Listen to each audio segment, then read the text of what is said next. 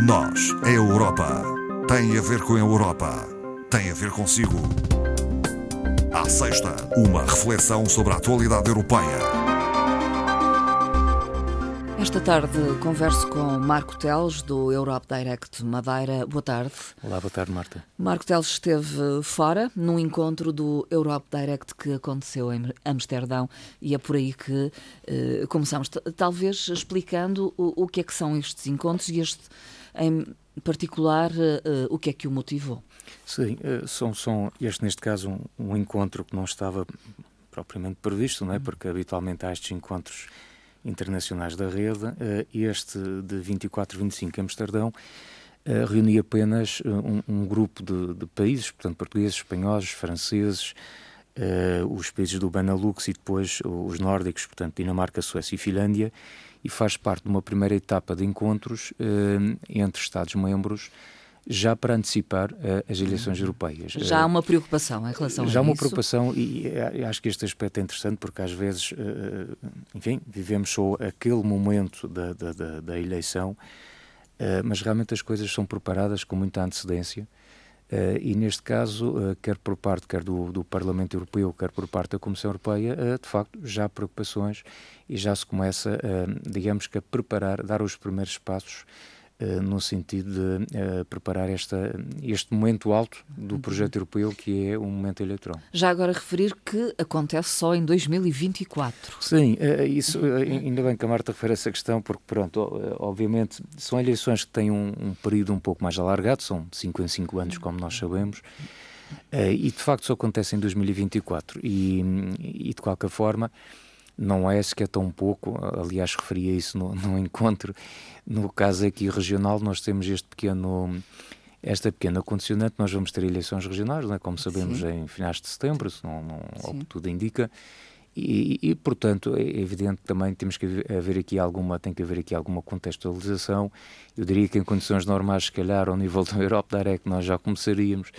a, a, a, trabalhar de forma mais vincada nesta temática das eleições europeias, mas atendendo que vamos ter aí as regionais, eh, alguma contenção, esperar Sim. aumento próprio para tudo, ainda que eh, também, eh, obviamente, acredito nas próprias regionais, o, o, o tema, os temas europeus vão vir ao de cima, sim, não é? Sim. Portanto, são coisas distintas, é certo, mas de qualquer forma, nós não deixamos de ser uma região integrada uhum. num país que faz parte da União Europeia e, portanto, é óbvio perceber também o sentido dos futuros candidatos sim. em relação à questão ao projeto europeu. E Marco Teles, eh, poderemos eh, falar de quais são as principais preocupações da Comissão Europeia face a estas eleições de 2024? Sim, eu, eu, eu confesso que uh, venho de, de, deste encontro uh, não propriamente com uma bagagem cheia de, de novidades, de ideias novas ou de, ou de, novidades, ou muito menos de soluções.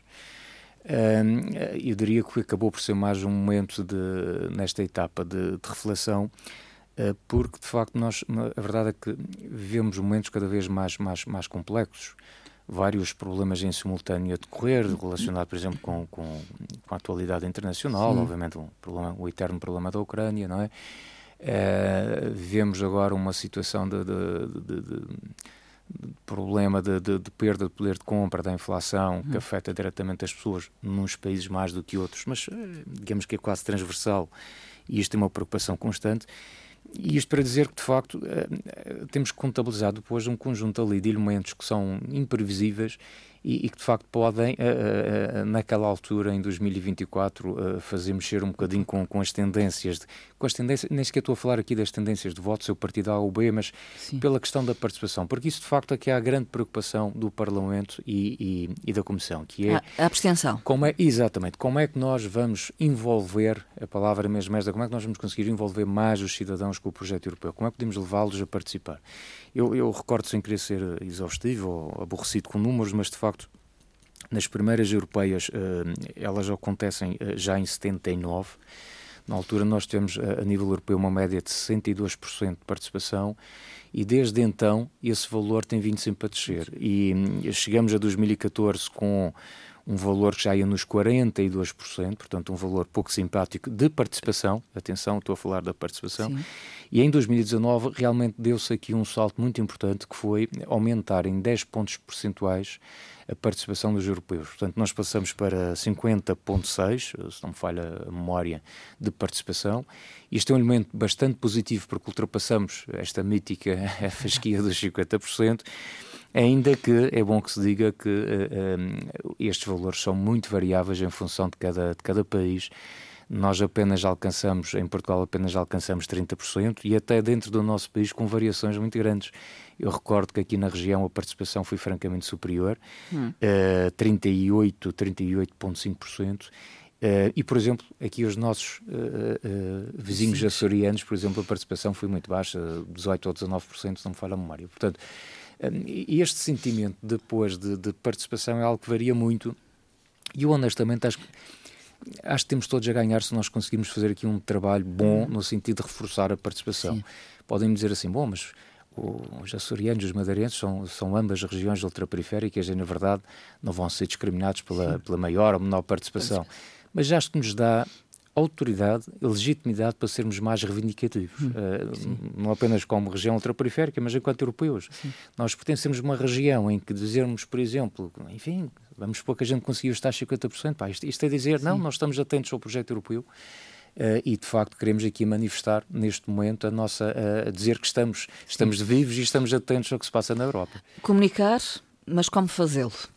Comunicar, como fazê-lo. Na área da comunicação, existe aqui logo um problema que já decorre das outras eleições, e eu hum. penso que, para ser franco, neste momento onde está presente em qualquer tipo de eleição, que é o problema da desinformação. É? Este é um problema cada vez, de facto, mais complexo, cada vez mais difícil de combater também. É, portanto, do outro lado, Sim. do malfeitor, também a técnica vai sendo apurada e, portanto, este é um problema de facto que notou-se aqui neste encontro, esta preocupação de como uh, estar atento à questão da, da, da desinformação, uh, porque ela continua a existir, como é óbvio, e, e, falta também a tal capacidade das pessoas também perceberem. Uh, isso é que é se calhar o problema maior, uh, até que ponto a gente. E o que é que se pode fazer para mudar isto? Uh, e, e efetivamente existem dicas que podemos dar para que as pessoas possam estar mais atentas, sabendo-se que neste momento, muito da informação que as pessoas obtêm eh, já decorre das redes sociais, portanto, hum. começa a substituir os tradicionais meios, meios de, comunicação, de, comunicação, o que é pena. Os média. É, porque eh, não é que não possa haver o problema da desinformação hum. nesses meios tradicionais, mas de facto nas redes sociais é tudo muito mais rápido e é mais fácil uh, haver essas situações. E de facto, a constatação é que uh, muita gente nem se apercebe, hum. muitas das vezes, aquilo que está a ler e pior ainda, aquilo que está a partilhar isso é logo o primeiro conselho, não partilhe antes de ter a certeza daquilo que está a ler. Uh, mas isso é de facto uma preocupação muito grande, a parte da uhum. comunicação. Uh, alguma outra estratégia? Uh, há, há, uma outra estratégia que, não é estratégia, há outro aqui um elemento que me preocupa, uhum. que é a uhum. data das eleições. Portanto, Sim. como a Marta também bem sabe, aliás foi anunciado recentemente, a data das eleições de, europeias de 2024 serão entre o dia 6 e 9, porque também, como sabemos, não é, não é portanto um 6 dia e 9 só, de junho. de junho, de junho. Uh, para entendermos porque é que isto traz alguma complicação são eleições, São eleições em eleitoral. que depois cada Estado-membro define o dia dentro deste intervalo aquele que, uh, aquele que lhe convém. Uh, nós, por tradição, votamos ao domingo. Isto significa que votaremos então em 2024, no dia 9 de junho, como a Marta referiu. Véspera de um feriado. Exatamente, e era aí, portanto, este foi um problema realmente incontornável, porque para haver uma alteração desta data que foi proposta, todos os Estados-membros teriam que estar uh, de, acordo. Em, uh, de, acordo. E, efetivamente, o único Estado-membro uh, a quem a data do a quem o 9 de junho realmente trazia alguns problemas era, era realmente mesmo. o nosso pela questão do feriado, sendo um feriado numa segunda-feira o dia 10 é possível que hajam uh, os tais fins de semana prolongados. É dia de Portugal. É dia de Portugal e isto significa que pode agravar ainda uh, as taxas de participação que por si só uhum. já são muito fracas. De qualquer forma, nas últimas horas soubemos que se votou favoravelmente o, o voto em mobilidade nas eleições europeias. Sim, de 2024. Há essa, essa indicação. Eu penso que esse aspecto será positivo, sobretudo se tivermos em conta que se trata de umas eleições de um círculo uh, eleitoral uh, único. Hum. portanto, na verdade, há esta confusão às vezes. Nós, nós não estamos a votar o eurodeputado A ou B da Madeira, quer dizer, hum. nós estamos a votar para um círculo eleitoral único a nível nacional. Hum. Portanto, os eurodeputados representam o país dentro da, da, daquele Sim. lote, daquele slot dos 21 lugares que nós temos no Parlamento. e, efetivamente, E, efetivamente, eh, havendo aqui a possibilidade da mobilidade, é um aspecto interessante, que é, eh, mas porque é que eu, se estiver naquela semana a passar férias em Lisboa, no Porto, ou se estiver a fazer praia no Porto Muniz, porque é que eu não posso votar? Claro. Porque é que eu tenho que me deslocar à minha mesa de voto tradicional, numas eleições que até são europeias e o Sim. círculo é único? Uh, portanto, isto implica, obviamente, meios digitais, implica a digitalização dos cadernos eleitorais, porque eles não se podem multiplicar nem estar presentes em todo o sítio. E, uh, obviamente, há aqui um elemento que é fundamental, que é garantirmos que, uh, a partir do momento que eu descarrego o meu voto no sítio A, Sim. não posso votar já no sítio B, portanto, tenho direito a um, um, voto por pessoa, ponto final, e garantirmos uh, essa situação. Mas penso que aí há de ser, pelo menos pensando nas europeias, há de ser um elemento positivo. Uhum.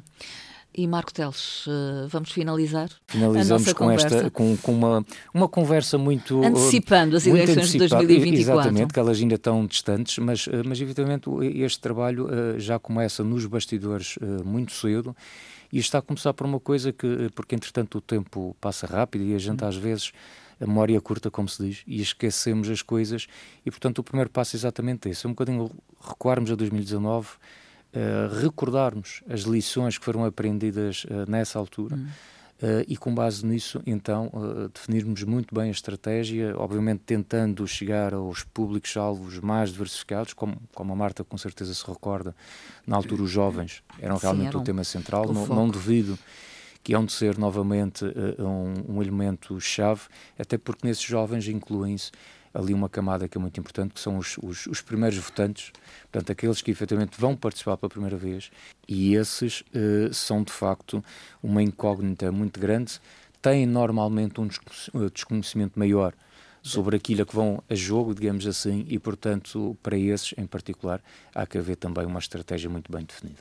Marco Teles, até à próxima conversa. Obrigada. Até uma próxima, obrigado e um excelente fim de semana. Bom fim de semana.